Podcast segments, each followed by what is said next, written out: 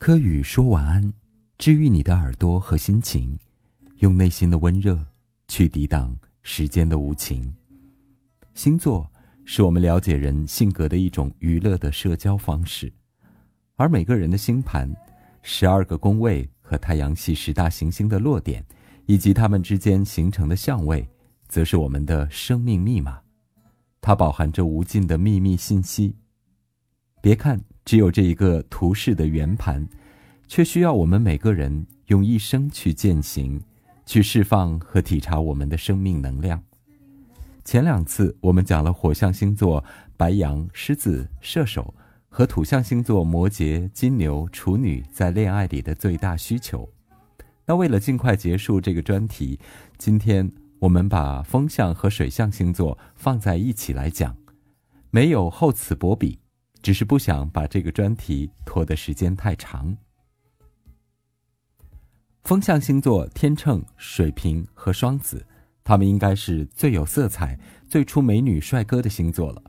风象星座无疑是缤纷多彩的，按说他们在恋爱里应该一样是最具浪漫的趣味感的。可实际上，我们渐渐了解到，风元素的本质是理性的，他们更擅长理智的分析。而不是你看到的，似乎没有火象那么热烈，土象那么务实。你以为他们是不够力量和理智与成熟的，其实风元素说严重一些，是星座当中较为冷漠无情的。火象有热烈的需要，土象有温暖的需要，水象有感性的表达，而表面花枝招展的风象星座，其实更容易在感情中变得疏离起来。天秤座是一直要拿捏人际关系的平衡感的，他们始终有一把尺子，要保持理性与客观，所以他们在恋爱关系里更容易因为对方的表现而失衡。天秤座因为平衡法则，所以他们很难变得有力度，于是像白羊、狮子、射手这样的火象星座比较能够带动他们整个的能量。天秤座这种被动的属性。也很容易被火象星座带着跑，久而久之，你以为他们是好操弄的小可爱，而实际上，天秤座内心的纠结感与不平衡的感觉，会让他们渐渐变得有点逃避你的热情。他们会逃避火象的热烈所带来的侵犯与伤害，也会逃避土象的顽固引发的强迫和执拗，而跟水象的互动，则容易变得无法给对方力量。别误会。这不是说天秤座就不能恋爱了，任何恋爱都要检视双方的星盘以及合盘的情况。下面说水瓶座，水瓶座被土星和天王星守护，所以他们相对是风象里较为严肃的一个，这是土星的效应。同时，他们内心里其实不太容易认同别人，而是充满了个人性格色彩，一种叛逆性的思维。这是天王星的异类效应，于是水瓶座更在意的是工作、生活、生命的创新感，一种先进而奇特的、异于平常的审美的概念。所以水瓶需要的恋人一定也是与众不同的，但几乎没有人能满足他们开出的这些梦幻般的条件。所以水瓶座就很容易在恋爱里表现的不投入，而总是疏离的，想要逃避回到个人世界的。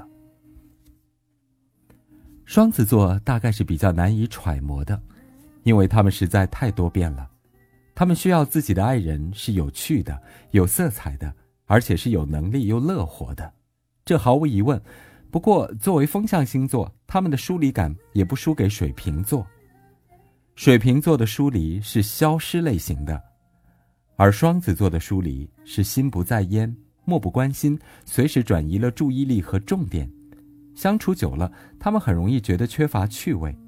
你要能跟上他们随时切换的节奏，上一秒还老公老婆的，下一秒就忘了你是谁；上一秒亲亲抱抱举高高，下一秒就玩别的去了。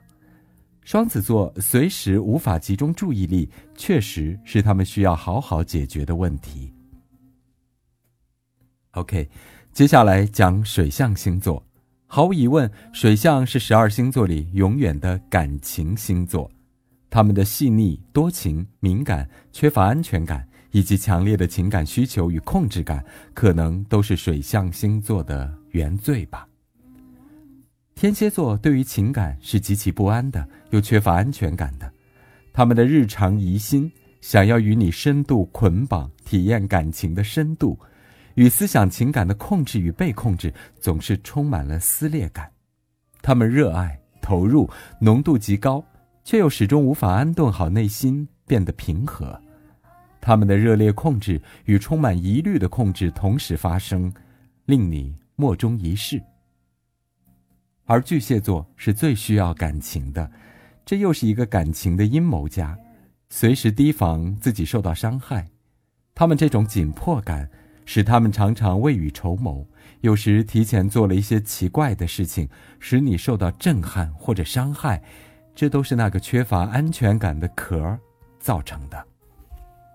双鱼座是十二星座的最后一个，也象征着人的情感进化的最后一个循环，放弃了恩恩怨怨。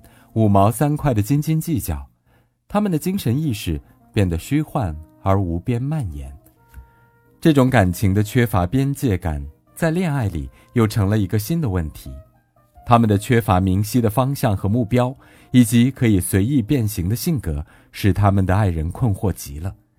他们默默的就选择了放弃或者逃跑，或者说一些他们自己都听不懂、别人更搞不明白的话，也是家常便饭。他们情感的洪流常常就决堤了，或者蔓延了，但他们觉得你根本不懂他们，不知道该怎么去爱他们。好的，到这里，星座恋爱中的最大需求我们就全部讲完了。要谢谢大家的围观收听，我们可以继续交流，也可以关注我的微信公众号“科宇星团”。祝大家晚安。